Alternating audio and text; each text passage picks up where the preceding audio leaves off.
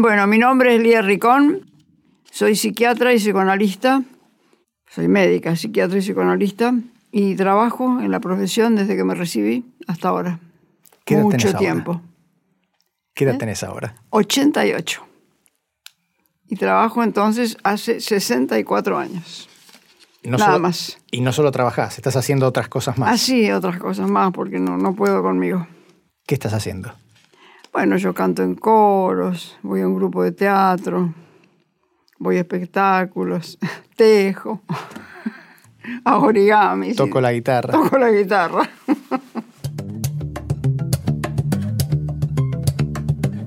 Cada vez más leemos que podríamos vivir hasta 100 años y más también. Incluso ya hay quienes hablan de que es posible la inmortalidad del ser humano. Pero ¿qué hay de lo concreto de llegar, rondar o atravesar la barrera de los 50 años?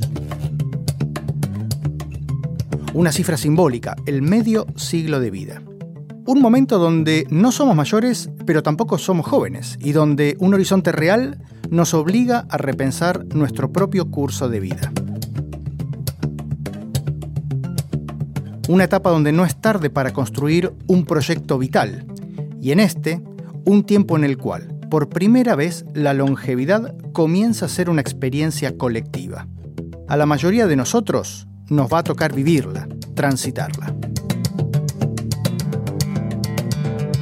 Soy Diego Bernardini, doctor en medicina y profesor universitario, y esta es la segunda mitad, la serie de Radio Nacional sobre nueva longevidad.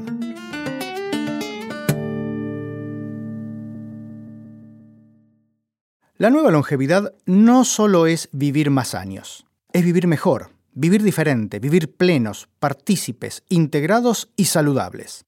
Y mucho de ello depende de nuestro propio estilo de vida, de nuestros proyectos y por sobre todas las cosas, de nuestra actitud. Especialmente cuando nos enfrentamos a un momento que puede ser crítico. El momento en que formalmente se acerca el retiro de un empleo que pudo haber sido nuestra principal actividad durante gran parte de nuestra vida. Bueno, mi nombre es Pedro Castaño, este, tengo 61 años y estoy viviendo mi primera etapa de un retiro, de un retiro no querido, pero tan conveniente que la verdad que lo, lo tuve que agarrar, ¿sí? Este, y bueno, a los 61 años estoy en una etapa de cambio. 34 años en el mismo lugar, eh, anteriormente en otros lugares, ¿sí? Y tengo 43, 44 años de, de vida laboral activa. Y de aportes. Y de aporte, sí, muy importante. Esperemos que sirvan para algo.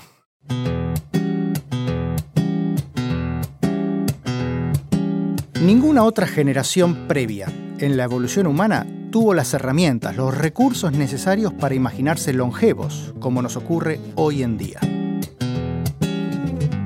Una experiencia que antes era un privilegio de unos pocos, hoy comienza a ser una experiencia colectiva, pero claro, no deja de tener sus vicisitudes personales. Ella es Concha León Portilla, es comunicadora, ya pasó los 60 años y vive en México. Hasta los 52 años mi vida era perfecta, predecible, organizada. Tenía una familia, tres hijos, un marido, papás, el trabajo que me gustaba, que era en ese momento hacer televisión. De pronto todo cambió y yo creo que las circunstancias fueron las que me obligaron y me orillaron a reinventarme. A los 52 años, como digo, me pidió mi marido el divorcio. Después de eso me operaron, fue una mala cirugía, casi me muero. Después de eso muere mi madre, pronto muere mi padre y en ese lapso me quedo sin trabajo. Mis tres hijos se van a vivir fuera de México, cada uno a sus actividades y a sus cosas, y poco a poco surgió una necesidad de supervivencia, de reinventarme, de volver a empezar. Afortunadamente me encontré en ese camino a una persona que había sido mi novio cuando era joven, a los 19 años, y entonces, muchísimos años después, reiniciamos una vida juntos, en la que los dos nos estamos reinventando. Además, importantísimo, encontré otro proyecto que me apasiona, que es mi programa de radio Enlace 50, que está dirigido a personas mayores de 50 años, como su nombre lo dice, 50. Y ese programa me ha abierto los ojos, me ha abierto horizontes y me ha enseñado tantas cosas de la vida que no puedo estar más agradecida. Igual que en la primera, La segunda mitad de la vida tiene sus propias etapas, sus propios momentos. Se puede estar al inicio, se la puede estar transitando en su mitad como Pedro y como Concha, y también se puede estar en una etapa avanzada. Sin embargo, la actitud personal, la forma en la cual encaramos este tránsito nos puede deparar momentos únicos. Es muy mm, interesante poder animarse a vivir esta etapa de la vida porque tiene cosas muy particulares que no ocurren en otras etapas, ¿no? Entonces, eh, ella es Lía Ricón y la escuchamos en la introducción de este episodio.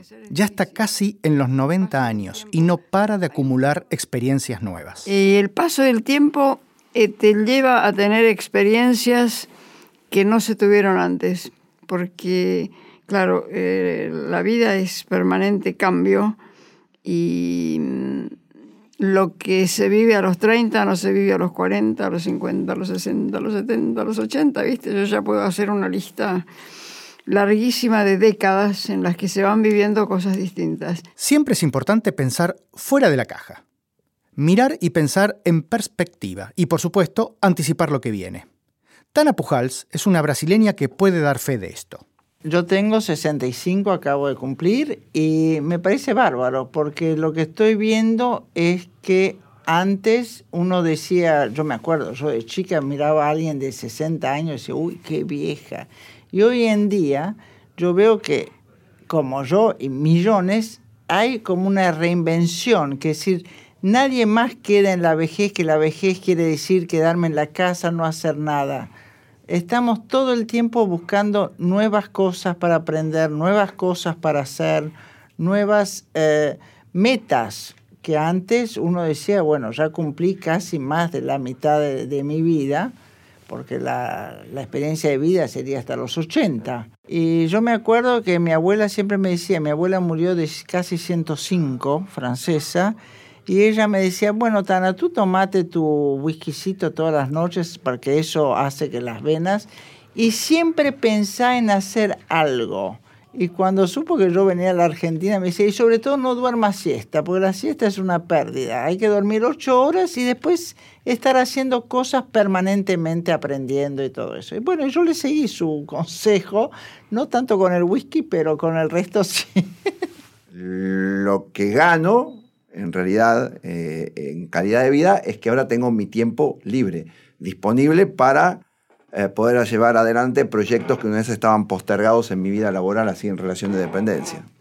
A Pedro, el momento de tomar la decisión le llegó en pleno verano y por eso al principio no se notó.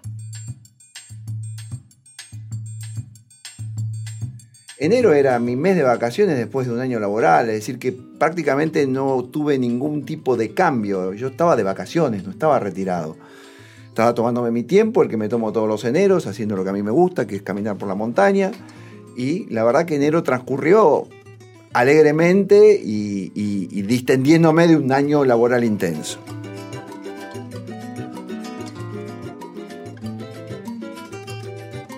Llegó febrero mi actividad laboral está relacionada al turismo. En febrero es un mes de baja históricamente, pero ya el cerebro no, o la mente no lo interpreta de esa manera. En febrero empecé a ver que tenía demasiado tiempo libre, que no sabía qué hacer, que ya no eran vacaciones, entonces uno psicológicamente no está preparado para absorber esa tranquilidad absoluta que ahora, pasados los meses, sí uno sabe cómo dar la vuelta y, poder este, potenciar esos momentos. Pero en febrero fue tremendo. Tremendo hasta que, bueno, hacia fines de febrero tomé la decisión de irme de viaje. Y hice 5.000 kilómetros en 10 días con mi auto, este, recorriendo parte de la Argentina y de Chile. Y bueno, por supuesto siempre ligado a la cercanía con las montañas. Después de décadas de estar ocupado de golpe, tener que gestionar el tiempo libre puede ser todo un desafío.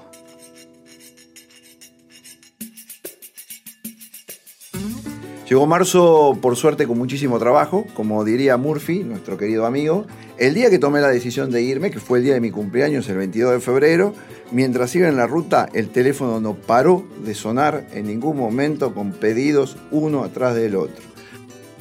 Claro, yo antes cuando entraban mis clientes tenía que repartir mi tiempo entre cumplir para mi trabajo en relación de dependencia y cumplir con mis clientes, con lo cual se me comprimía el día y lo tenía muy acotado. Ahora, lentamente, durante el mes de marzo, me fui dando cuenta de que me empezaba a sobrar tiempo si yo era ordenado. Es decir, podía trabajar entre 4 y 5 horas por día cuando tenía mucho, mucho trabajo o 3 horas por día y con eso era suficiente ¿sí? para cubrir toda la, demanda que yo tenía. Y entonces, bueno, automáticamente empezaron a, surgir eh, los proyectos. Empecé a recuperar cosas que había dejado. Empecé a dibujar, me gusta mucho dibujar. Empecé a dibujar, así que empecé con mis cuadernos de dibujo. Y estaban truncos desde hacía varios años.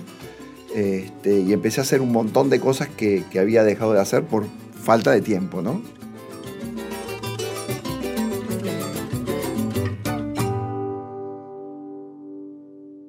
Hasta no hace mucho tiempo, el momento de jubilarse, del retiro del trabajo formal, simbolizaba exactamente el ingreso a la vejez, a la tercera edad o como muchas veces escuchamos, a la clase pasiva. ¿No es así ya? Esto nos dijo el filósofo y ensayista Santiago Kovadlov.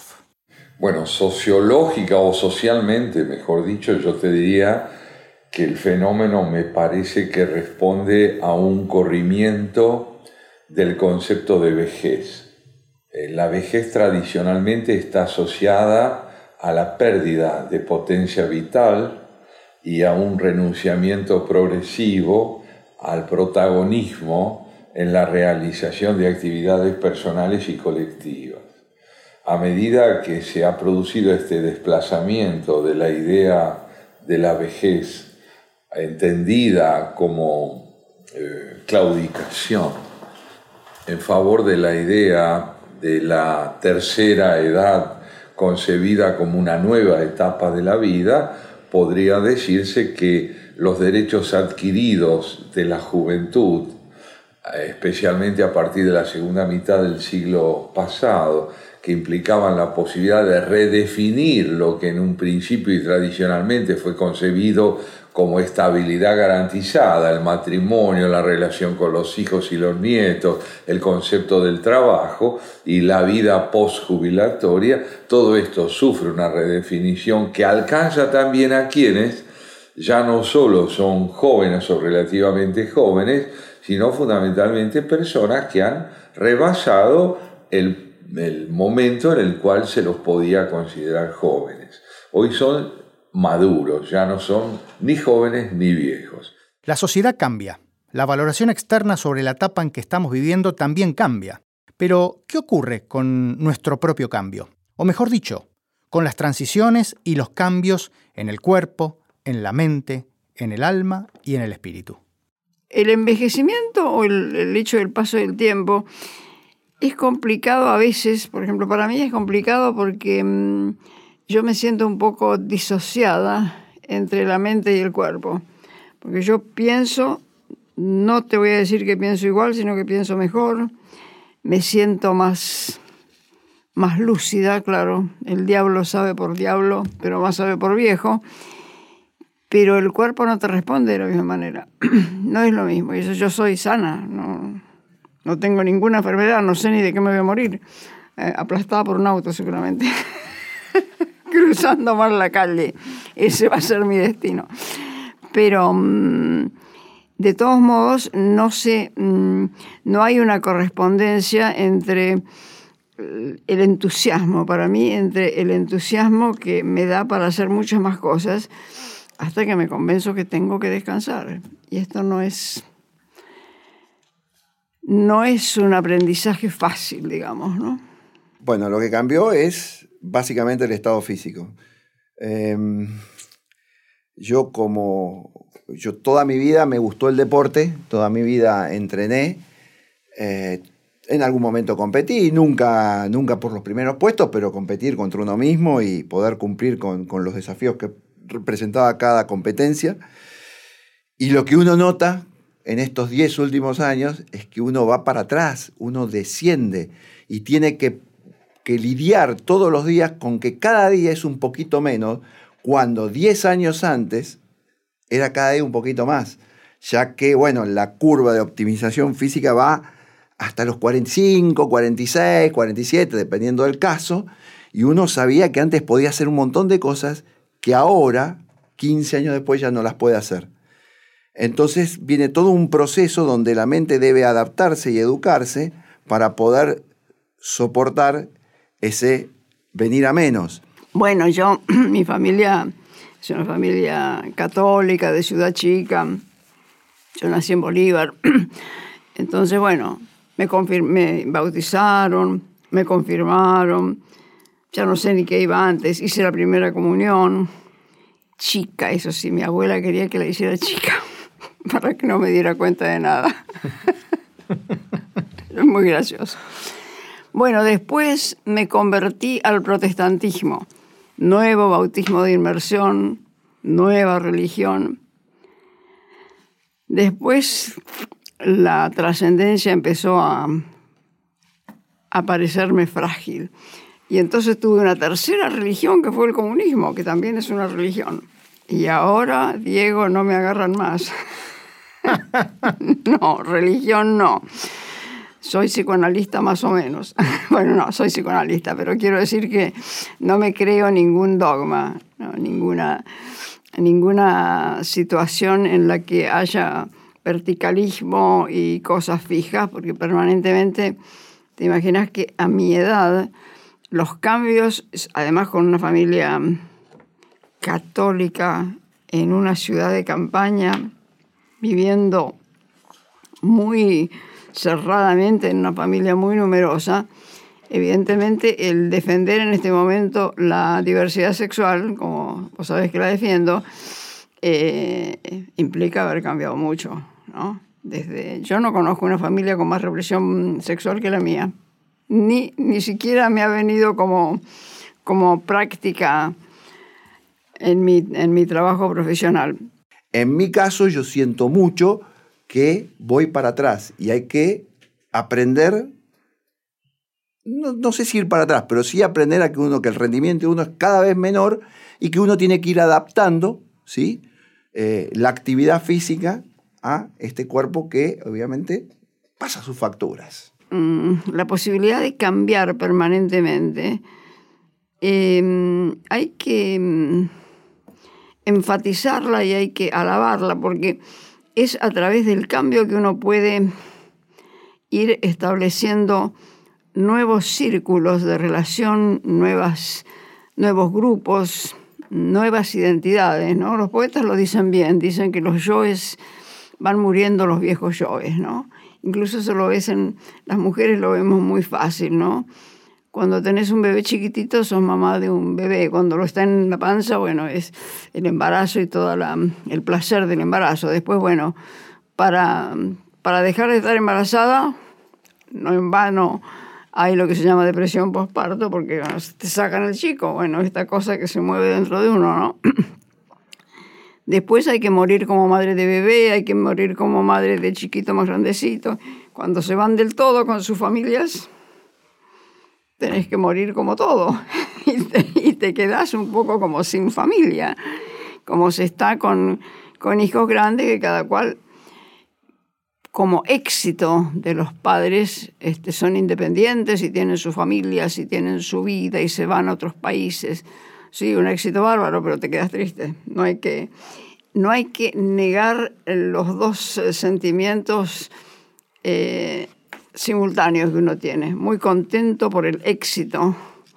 Un padre y una madre puede estar muy contenta por el éxito de tener un hijo independiente, pero al mismo tiempo se te fue y pasas por el cuarto y no está. Hay que, hay que aceptar las dos cosas, ¿no?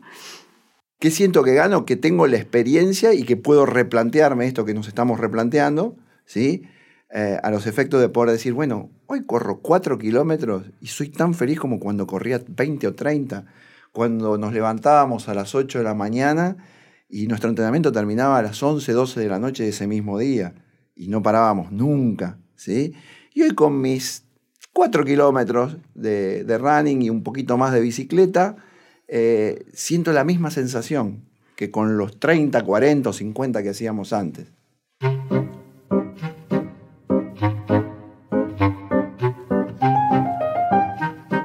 No, envejecer, envejecer es complicado, no se vayan a creer que es soplar y hacer botellas, no. Es complicado porque hay que avenirse a muchas eh, dificultades. Bueno, yo siendo sana como soy, pero de todos modos hay que avenirse a los cambios, pero mm, de todos modos es vida, no es muerte. Es estar vivo y seguir haciendo lo que a uno le gusta.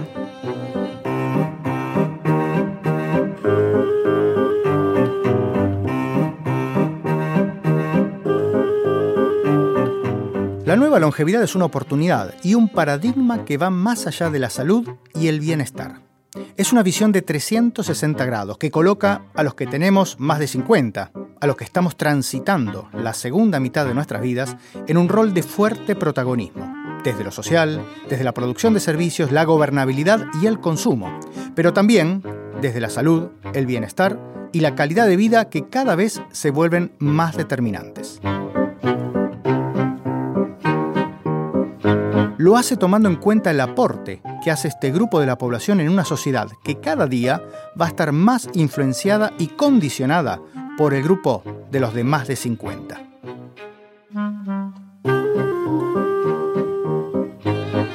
En la producción de este episodio estuvo Diego Mintz, en la operación técnica Esteban Villarroel e Ignacio Guglielmi. Yo soy Diego Bernardini y para escuchar todos los episodios de la segunda mitad y más podcasts de Radio Nacional podés buscarlos en Apple Podcasts y en Spotify o ingresando www.radionacional.com.ar.